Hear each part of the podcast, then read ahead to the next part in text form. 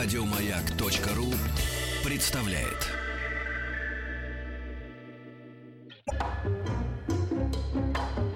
Дышите глубже.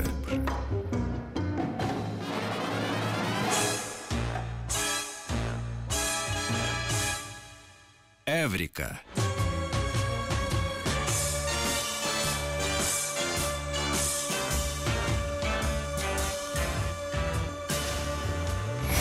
Как они уходили в отпуск. В смысле? А, наши постоянные Да, да, да. рубриканты, как говорят э, редакторы, рубриканты. Да. А, у нас, да, наша рубрика Эврика и ее по- постоянный участник, координатор Ассоциации футурологов Константин Фрумкин. Здравствуйте, Константин. Здравствуйте. Сегодня поговорим по такой малозначительной теме, как бессмертие. Ну, так решили. Да? Что, будем жить вечно? Э, вряд ли, поскольку Вселенная, говорят, не вечна. Вы же исторический оптимист, насколько я вас помню. Да, я исторический оптимист, но это еще над вопрос. Это пессимизм и оптимизм вера в вечную жизнь. А, О. О. Мы хотим всегда. Да, суть в том, что люди хотят. И именно поэтому э, сама тема над- доминирует над нашей культурой, и над культурой человечества, и над культурой России очень давно. Еще гораздо она началась раньше, чем появились какие-то э, серьезные научные основания предполагать, что мы можем изобрести чего-то для радикального продления жизни. Вот только теперь мы, мы видим какие-то биотехнологические разработки, которые действительно могут резко увеличить максимальную продолжительность жизни. Э, Только теперь. А говорят о бессмертии уже лет сто, ну, по крайней мере, начиная с замечательного русского философа Николая Федорова, который... блин, сто, мне кажется, лет тысячу, нет? э, да, в России. Я имел Да. в виду в России. А. И я имею в виду вот что. Говорят э, о э, продлении телесного человеческого существования научными, научными методами. Вот это, вот этот вопрос поставил именно Николай Федоров, а вообще о бессмертии это, конечно, э, вели- вели- величайшая мечта человечества. Там всевозможные цари, императоры, фараоны, алхимики искали э, эликсир бессмертия, там регулярно появлялись легенды, что он найден, что вот появился алхимик, которого увидели там через сто лет после того, как он якобы умер, там какой-нибудь граф Сен-Жермен. Но это никогда не подтверждалось, но мечта была, и вопрос очень простой. Э, у нас есть инстинкт самосохранения. Мы любой ценой хотим продолжать жить. Как было бы это рационально, было бы это мучительно, мы хотим продолжать жить. Вот Достоевский говорил, что если человеку скажут, что вот он должен жить посреди моря на скале или потерять жизнь, он согласится жить посреди моря на скале. Раз так, то вот экстраполяция этой мечты — это мечта о бессмертии. Если угодно, мечта о бессмертии — это прямое продолжение инстинкта самосохранения. Поскольку он в нас во всех есть, он естественен, он генетически запрограммирован, постольку мы, можно сказать, врожденно обречены мечтать о бессмертии. А раз так, то возникают вокруг этого культурные, религиозные и научные противоп- э, представления, как этого добиться. Заметим, ученые разрабатывают, но почему они разрабатывают? Потому что в сущности человечество ставит перед ними такую задачу. Потому что человечество выделяет финансирование на этого. Сегодня, когда вроде бы вот вот вот вот как сказал замечательный футуролог, технический директор Гу- Гугла Рэй Курцвилл, мы стоим в нескольких сантиметрах от бессмертия. Говорит, мы, на- нам осталось подняться на цыпочках это цепаться, чтобы его достичь. Хоть я уверен, что это не так. Но поскольку вот такое ощущение появилось, что мы что мы имеем по статистике научных исследований? Более трети э, мирового бюджета науки идет на медицинские и биологические разработки. И в США, и на Западе. Вот, кстати, в России нет, потому что в России воспроизводит старую структуру науки, мы в основном на геологию и физику выделяем деньги. А мир уже пере- переквалифицировался с физики на медицину. То есть раньше производило впечатление атомной бомбы и космос, а теперь главное это вот генетика, стволовые клетки и все, и все такое. Ну да. А, А кстати, я- вот это вот э, такое, я бы сказал, немножечко историческое отставание, да, которое, мне кажется, нам тоже надо ликвидировать, потому что мы действительно еще, мне кажется, в каких-то отраслях меряем клише 20 века, да, вот э, круть- ус- условно говоря, крутизну э, личностей или страны как таковой. А, вот, ну, бессмертие не бессмертие, но действительно человеческая жизнь а, продлена за последние там 120 лет значительно. Э, Это очень интересный вопрос. Она вообще началась продлеваться, наверное, с 18 века. И если посмотреть график э, роста средней продолжительности жизни, э, то мы видим, что чем страны становятся богаче, тем э, средняя продолжительность жизни растет. Э, есть прямая зависимость между ВВП на душу населения и средней продолжительностью жизни. Однако, чем дальше, тем она растет медленными темпами. То есть кривая имеет такой замедляющийся характер, и она, в общем-то, асимптотически приближается к уровню примерно 85 лет. Э, Это среднее. Ну, что такое среднее 85? Это значит, множество народу достигнет, скажем, 100 и больше. И уже на Западе появляются книги под заголовком 100+. То есть вот что делать в мире, где множество народу будет э, с- Да-да-да. столетиями и больше. Но увеличивается средняя продолжительность жизни, а максимальная практически нет. То есть э, вот у древних евреев, еще, по-моему, с талмудических времен, есть представление, что Бог дал человеку прожить 120 лет. И у них есть тост на день рождения вот, до 120. Вот похоже, что это правда. Э, долгожителей, во всяком случае... Так до- вот буквально позавчера умерла, по-моему, старейшая жительница Земли, и было 121 или 120. Да, совершенно Да, верно. вот Вот недавно же. долгожителей, э, 100, которых бы достигали 130 лет, я не помню. То есть максимально действительно 120 с небольшим. И вот максимальную пока никакая медицина э, преодолеть вот этот барьер не удалось.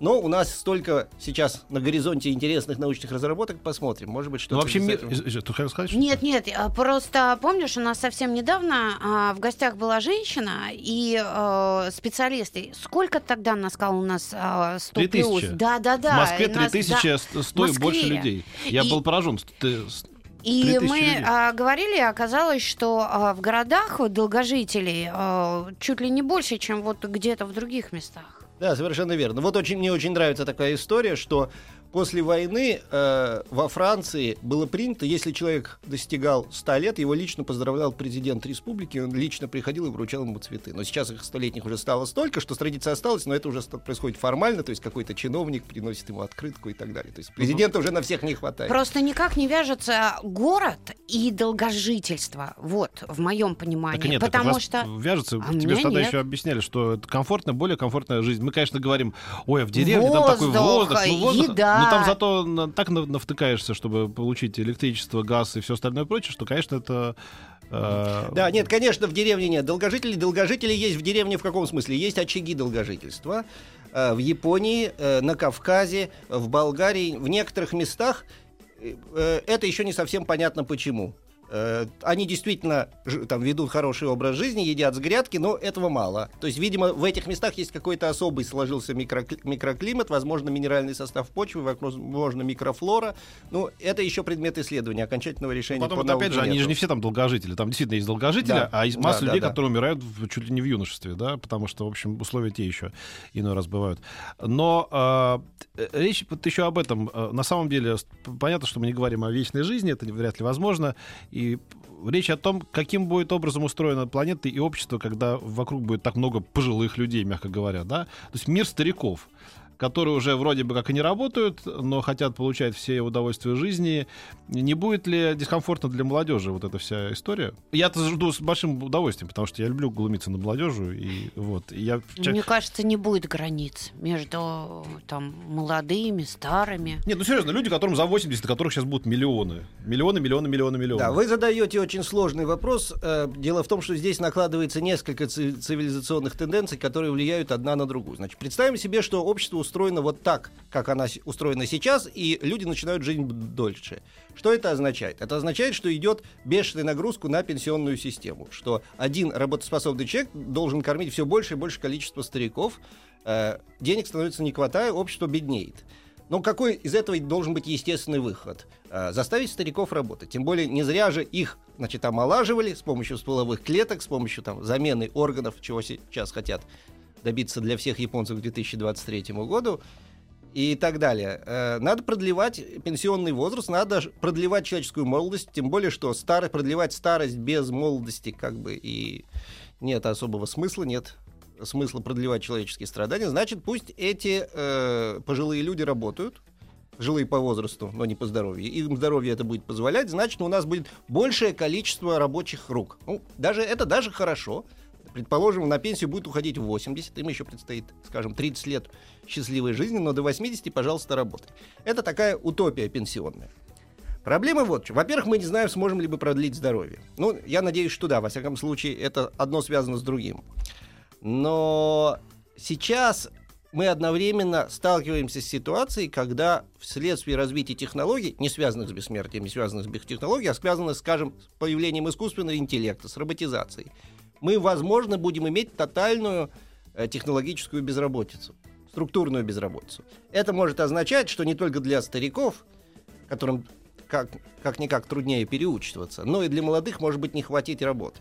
И а тогда... может быть, и не надо будет работать. Э, может быть. Может быть, экономически это будет э, решаемо. То есть, действительно, уходи на пенсию в 65 лет, живи еще 65 лет, э, и эффективная роботизированная экономика может тебя накормить. Да. Может быть, это неплохо. А экзистенциально это, наверное, большой вызов для человечества. То есть, что ты будешь делать 65 лет Э, чувствую свою ненужность и чувствую себя паразитом при, при роботизированной системе. Даже вот вам нравится глубиться на молодежь, я понимаю, да. это приятно. А над роботами как-то уже, ну они же машины, да. да. Ну, это да, да, да. да то Нет, есть... я хочу, чтобы это были молодые, неопытные, туп, туповатые люди, которые все время будут вставлять шпильки, говорить, что в наше время было все не так. А с роботами так не выйдет, конечно. Да, да, да. Они же, да, ну плюс Шутки про роботов. Да, ага. Будут смешные юмористические программы да, на телевизоре. Да, да, да. Они тупые, скажет Задорнов 22 века.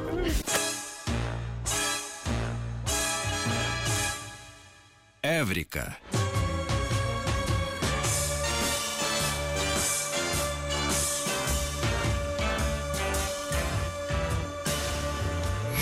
Ну хорошо, если мы понимаем, что технически это все как-то притрется система, она еще не такое, значит, э, испытывала вообще человеческих отношений. Но тем не менее, есть вот, как вы сказали, экзистенциональный, это все сложно произнести, э, выбор человека. Э, я каждый раз, когда мы говорим о бессмертии или продлении жизни, вспоминаю вот эту замечательную пьесу Карла Чапака, которая называлась «Средство Макрополус», про женщину, которая жила там 300 лет и пережила всех своих любовников, одного, другого, третьего, пятого, десятого, друзей, родственников и так далее. Страшное одиночество и тоска наступают с людьми, даже не доживших до, до 100 лет, а уже там после 80, когда не с кем поговорить просто, да, нет людей, которые понимают, разделяют твои взгляды, вообще понимают, о чем ты говоришь, потому что твои, значит, э, ну, товарищи, они все уже померли, там, да, и так далее. Воп э, вопрос, зачем нам долго жить, э, не будет ли это too much, что называется? А, вы знаете, вот именно когда люди достигнут такого состояния, если достигнут, то вот именно тут-то они смогут это на это ответить. Потому что нам отвечать на это слишком легко и в то же время слишком сложно, потому что мы за все погружены в процесс труда. И мы служим друг другу. Мы воспитываем детей, мы помогаем друзьям. Мы, когда работаем, мы вроде бы приносим деньги там, владельцам, партнерам и так далее. Мы погружены в систему социальных связей, в которой мы нужны. И это дает нам легкий ответ, зачем мы живем. Мы живем для других и чтобы трудиться. Э, простой ответ, который, э, на который человек всегда мог отвечать там много тысяч лет. Но на самом деле мы живем для себя, конечно, да? Да, конечно. Мне вообще кажется, что вот э, э, дети в какой-то степени, ну, у меня детей нет, поэтому, может да. быть, сейчас моя, моя, моя э, значит, позиция, она уязвима для критики. Тем не менее, мне кажется, что э, когда говорят, а что ты вот не довезешь детей, там, вот дети, надо для детей, для детей, я все делаю для детей. На самом деле, мне кажется, когда люди так говорят, они делают это для себя. То есть вот э, э, бессмертие в этом смысле, как бы, да, И... оно, бессмертие, что я как бы продлюсь в своих детях, да, я не умру совсем. Может быть, для себя, а можно даже так предположить, что это люди делают чтобы загородить ту внутреннюю пустоту, когда они не понимают, что же они должны делать, собственно, для себя. Да. Но поскольку у них за давлеет днесь злоба его, что в переводе значит забота каждый день своя занимает, то да, да. это можно как-то об этом не думать. Потому что чего думать, если там вот нужно сейчас ребенка отвезти в школу, нужно ему заработать, нужно ему обеспечить, нужно выплатить ипотеку, валютную ипотеку. И в этом смысле, э, конечно, это слова могут прозвучать диковато. Большое количество детей, может быть, это в какой-то степени изощренный эгоизм какой-то, да? Вот вы не находите такой такой ну, подсознательный? Это ведь э, так же, как бессмертие и есть продолжение инстинкта самосохранения, также и большое количество детей есть продолжение инстинкта э, размножения, и наша родительская любовь во многом, естественно, да, мы во многом в своих чувствах э, продолжение той биохимической машины, которую мы стали в результате эволюции. Но вы знаете, когда я вот с разными людьми, в том числе там, с футурологами, с биологами, обсуждал эту тему, они говорят, то что вы волнуетесь, вот же аристократы же жили, бездельники, и ничего. Развлекались там, мне говорят, а вот в древних Афинах все Да. рабы, все рабы делали.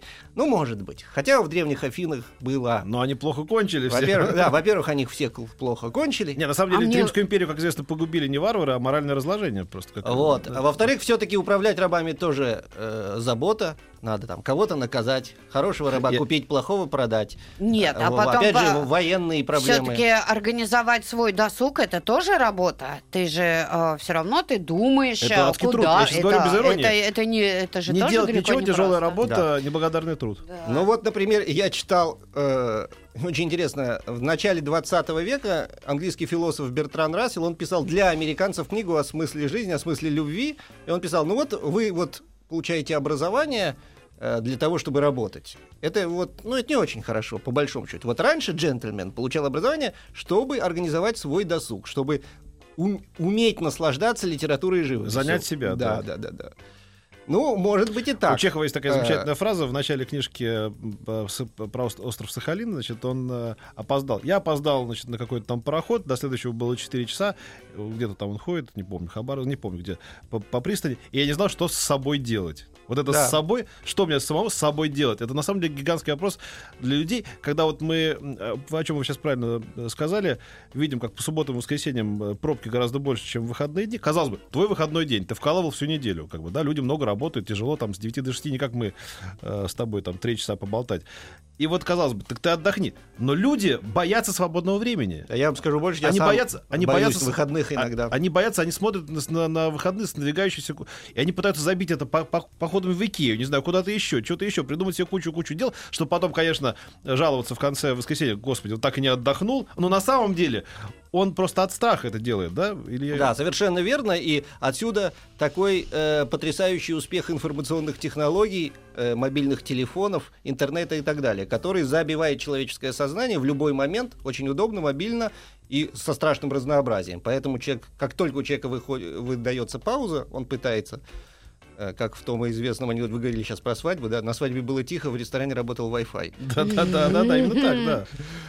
Не знаю, мне кажется, что было бы здоровье, а уж э, найти, э, чем себя занять, э, Ты, так, это... ты зря так думаешь. Большинство людей не знают, чем себя занять. Именно поэтому так популярно вообще. То есть почему э, э, entertainment, да, развлечение стало огромной индустрией, едва ли не самой прибыльной там после торговли оружием и так далее. Потому что людям надо, чтобы кто-то занял. Они не знают, что делать. с Да, собой. а если, предпо- а если еще вспомнить, что сейчас э, индустрия развлечений э, получит второе дыхание с помощью э, дополненной реальности, виртуальной реальности, где человек просто может уйти из этого мира и стать кем-то в другом мире, грубо говоря, построить себе развлекательную матрицу, э, то, конечно, тут можно, опять же, э, слегка уйти от проблемы смысла жизни. Но, с другой стороны, мы видим, что, особенно в, в сфере религии, мы видим множество людей, а, например, монахи, например, э, какие-то тибетские отшельники и так далее, которые э, не боятся этого вопроса, и которые уходят от системы человеческих э, забот, от труда, иногда в- как нищие, иногда потому, что их кормят там, государи и так далее, но они уходят, и вот они замыкаются, и они целиком встают перед проблемой вот своей души, э, ми- мирового, мировых загадок и так далее. Это очень интересно. Возможно, все- я говорю условно, все будут буддисты. А вот объясните тогда, когда ты разговариваешь а, с людьми уже, а, ну, там, я не знаю, 80-летними и- или больше, и когда ты спрашиваешь о жизни прожитой, и все люди говорят, вот я так много не успела, я так хотела э, сделать и то, и все, и пятое, и десятое. Очень много не сделанных дел, которыми бы хотели заняться люди. Почему же они тогда не занимаются в течение жизни?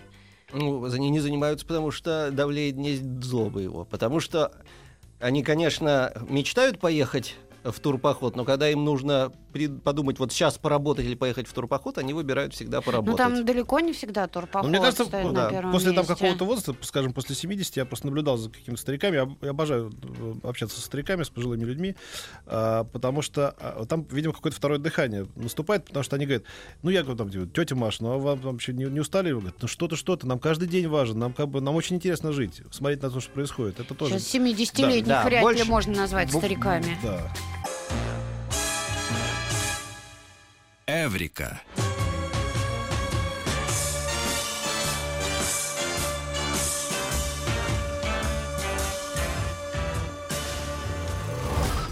Да, координатор Ассоциации футурологов Константин Фрумкин у нас в гостях. Мы сегодня говорим о бессмертии. Да. Нужно- Что, что мы еще должны знать про эту на это? Увлекательно. Ну, ну, мы э, только что говорили о том, что старики часто пытаются восполнить э, то, что не успели в жизни.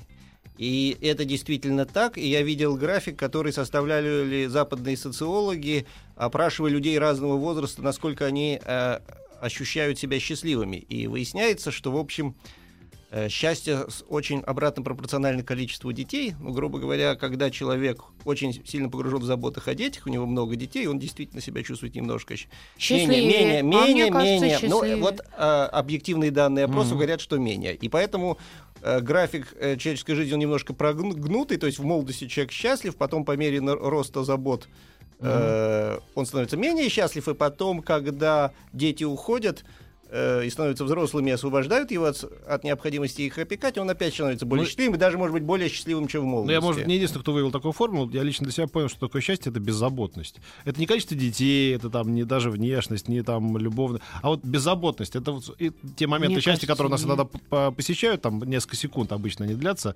Это когда тебя отпускает вообще, как бы, да, вдруг этот столб, который над тобой в разной степени э, твоих э, забот э, висит, он как бы пропадает и как бы... и Мне кажется, летишь. счастье это востребованность. А когда ты нужен, Да, когда... вот вы сейчас назвали два прямо противоположных Да, да, точки качества, зрения. да. А Вот от борьбы этих точек Две зрения философских школы. Да, в общем, собственно, и зависит наше будущее. Дело ведь в том, что э, многие э, вещи, многие занятия, которыми мы бы могли заниматься в старости, когда мы не трудимся, они немножко изменяют свой смысл и свою оценку, если они находятся вне э, зоны труда, э, вне вот того контекста, что мы востребованы.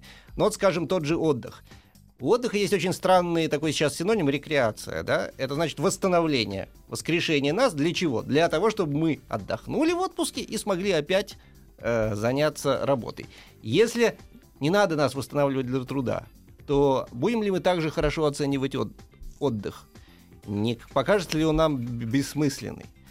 Ну или, скажем, занятие искусством. Вот э, есть интересная утопическая статья Оскара Уальда, э, по-моему, называется «Человеческая душа и социализм», где он говорит, что в будущем э, люди будут освобождены от труда, как он пишет, у всех будут в доме гигантские резервуары энергии, и все могут, смогут заниматься искусством.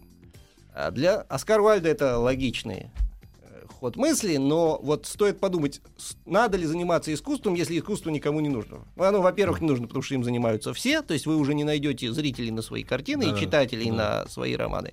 Во-вторых, В известной степени так уже и происходит. Ну, вы- есть, да. да. Ты заходишь, э, зачем тебе писать книжку, она тут же утонет в миллионе других Да, написанных абсолю- в этот же день, сделать программу, которую Да. заметит, может быть, 5 секунд, и потом следующее, следующее. Абсолютно верно. Но есть еще и второй аспект, э, что сейчас мы все-таки, особенно раньше при Оскаре Уальде, ну и сейчас немного, воспринимаем литературу как часть мирового хозяйства, если угодно. Часть какой культурной системы, где мы все занимаемся чем-то созидательным, мы двигаем цивилизацию, и вот искусство и литература есть часть каких-то позитивных созидательных занятий, которые в каком-то смысле, пусть косвенно, пусть не напрямую, но все-таки участвуют вот в этом глобальном созидательном процессе. Если будет прямо сказано, что участвуешь в нем не ты, если он даже он и идет, но участвуешь в нем не ты, то спрашивается, э, а зачем нужно тогда роман, если его и не читают, и он и не может понадобиться, и негде ему понадобиться. Да. Ну, с другой стороны, писать роман занимательно. Как был один русский переводчик в 18 веке э, стихов, который не публиковал свои переводы, говорил, я награжден тем, что работал. Э, Да, может быть награжден тем. Можно просто очень увлечься написанием литературных произведений. Это действительно очень увлекательно. Но э, вот вопрос о смысле опять подвисает. Я вот А, мне кажется, увлечься чтением просто, чем обязательно написанием. Это как это Ну, бессмысленно. вот Фазиль Искандер, я это недавно смотрел его э, встречу в Останкино, замечательную, в 80 91 году. Ну и до этого я видел в интервью, он считал, что э, там, скажем, миссия литературы, то- только две, два, два есть, э, значит, э, две стези. Это призыв и утешение. Утешение — это когда тебе плохо, и ты читаешь что-то близкое тебе, и тебе становится не так плохо, не то чтобы лучше, ну просто ты сопереживаешь, да. А призыв — это все-таки какой-то стимул К чему-то. чуть-чуть подняться, да. А вот по поводу счастья я подумал, что вот на самом деле, мне кажется, вот по мне, если бы я так задумался, что бы такая настоящая счастливая, ну, такая абсолютно вот счастливая жизнь. Это, наверное, возможность э, изменить ее в, в любой день, в, лю- в любую секунду. Допустим, да, то есть вот ты просыпаешься идешь мимо не знаю, трех вокзалов, и вдруг тебе захотелось поехать, я не знаю, в Воронеж. М. Ты сел на поезд и едешь в Воронеж. Но мы не можем этого сделать, потому что нас ждут в эфире, на заводе, дети, э, мама, папа, значит, надо то, надо, то, надо все. Ты не можешь принять решение в этот день и сорваться куда-то, да? То есть мы можем это иной раз сделать, но это так редко бывает в А жизни. мне, а мне кажется, можно пойти еще дальше. И история про то, что ты такой проснулся утром и такой, хочу на работу. И ты идешь на работу, Да, и или- тебя там или- ждут. или так, да. А потом ты такой, нет, сегодня, пожалуй, нет. Ну да. Хочу... по-» И ты... э, Но ведь никто не будет держать для себя рабочее место, потому что когда-то ты захочешь, да? Сегодня я хочу сидеть. Правда, Да, да? да. Э, А вдруг Петька придет, да? Не Ну будем в эфире пока ничего давать. Вдруг у него сегодня будет настроение такое. Вы понимаете, о чем я говорю? О свободе, о полной свободе и возможности. Тут Ну. не надо, наверное, много денег, но какое-то количество должно быть, чтобы вот у тебя, тем более с новыми технологиями, не нужно же брать там бабло в полные карманы. Вот ты сел, надел курточку, поехал в Воронеж. Там два дня побыл, захотелось тебе в Екатеринбург поехал, я не знаю, или в Катманду.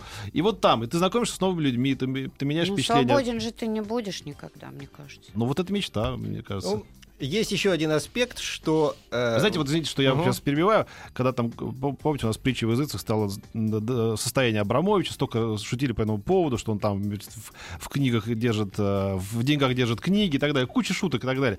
Вот я всегда, никогда не завидуйте вот таким людям. Ты, ты можете представить степень ответственности, которая на нем И лежит, нет свободы. количество людей, которые завязаны на нем, проектов и так далее, он не может в один день сказать, так, ну все, я тогда пойду на пляж. Этого не может быть в его жизни. Просто мы, несмотря на то, что мы видим эти яхты гигантские и так далее, вот уж чему бы я не завидовал, так это вот такого рода людям. Да, ну, вероятно, яхта — это какая-то компенсация за эту несвободу. Ну да, да, но но пусть это будет хотя бы игрушка. Это да. колоссальная несвобода. Я не знаю, променял ли бы какой-нибудь там э, бомж свой счастливый момент, когда он найдет полбутылочки портвейна, там, да, кто из них более, кто из них будет более счастлив, да, вот вопрос, вопрос какой. Ну, опять же, опросы все-таки показывают, что Ну, богатые люди более счастливы. более счастливы, хотя, да, э, скажем так, средне, среднезажиточные гораздо счастливее бедных. А вот дальше в сторону богатства Е- уже нет, неоднозначно. Есть еще такая медицинская тема, да, такой небольшой плацебо, это называется разговор в пользу бедных, да. Ой, богатые тоже плачут, а вы знаете, что у них они ничего не помирают, у них тоже проблемы. Это немножечко такая компенсация. Все людям. равно встречаются. Вот у меня были а, знакомые, у них было очень много детей, ну, такая семейная пара. К ним всегда все любили приходить, но при этом а, денег там было кот наплакал, и работа то была, то нет, но настолько это было как-то... И они не парились. Не знали, что приходят друзья, кто-то что-то принесет, кто-то у них что-то съест. э, Но вот У меня есть такая пара люди... тоже моих близких друзей. Они совсем, они уже, в общем, довольно взрослые люди, хотя ведут себя как, Как под- как подростки. У них тоже почти никогда не бывает денег, но у них как-то все так уютно и хорошо. Вот, вот Да. как это так Ну, получается? как-то так. И люди не парятся, и разговор, когда с ними заходит о деньгах, э, они так смотрят и говорят, э, и- или там вот предлагают, а зачем? Ну, у тебя будет, а, так и так хорошо все. Ну да. Вот это Какие мы гармония. Хорошо, на- чтобы большинство из нас их достигло ее или нет, или это невозможно все-таки. Ну, Вопрос амбиций еще всегда, да? Вот, э, вопрос амбиций. У нас в разной степени есть какой-то атомный реактор, который на разных э, оборотах работает в каждом человеке. да, вот и вы знаете, может быть, мы сейчас, сейчас живем в счастливой стране, в том смысле, что амбиции далеко нас явно не могут не завести. То есть уже человек знает, что он не станет Абрамовичем, что Да, да. у генерала есть собственный внук, а у Да, маршала да. есть собственный Именно так, внук. да, да. да. Так э, мы можем, можем быть счастливы. Мы точно знаем, что мы не станем генералом, не станем маршалом. Слушайте, не а ведь станем- как станем хорошо будет, э, когда роботы везде, они вообще не амбициозные роботы. Да, Делают да, и да. делают. А главное, а мы не сможем стать роботами. Хотя на это что тоже есть разные мнения Слушайте, по поводу гибер- киборгизации А вот, организмов. а вот правда, смотрите, а, всю работу будут делать роботы. А мы к чему будем стремиться? К, к- к у- чему? уход- уходу от ответственности. Вот к чему, мне кажется, стремится в том числе и россияне Ну, тоже. Вот это, ответ на этот вопрос очень э, зависит от, от- от того, сможем ли мы придумать себе занятия коллективные. Дело в том, что мы очень зависим от мнения окружающих, и нам кажется, что мы занимаемся осмысленной работой, если это мы занимаемся вместе, большой, большой командой, и друг друга Так, подбадриваем. и- безопаснее. Да, да, да, да. Так, безопаснее. Сейчас мы прервемся на минуту рекламы, потом вернемся к этому разговору.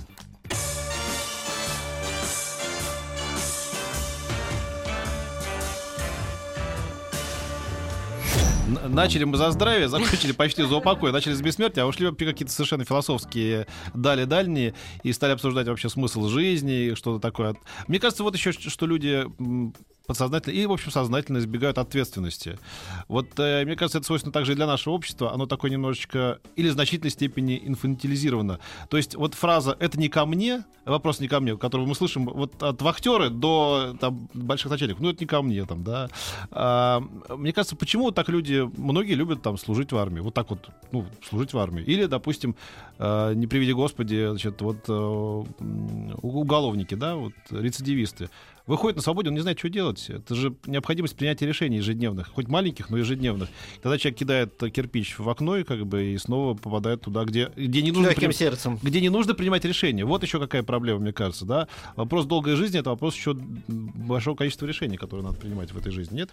Да, совершенно верно. И э, если говорить о нашей стране, то, к сожалению, я согласен с вами, это характерная черта нашего, нашего как сказать, это массового сознания, и это же связано с нашей политической системой, поскольку человек не входит, ну, я не говорю про парламент, но он не занимается делами своего дома, там он не входит ни в какой жилищный комитет, он старается не входить в какой-нибудь родительский комитет.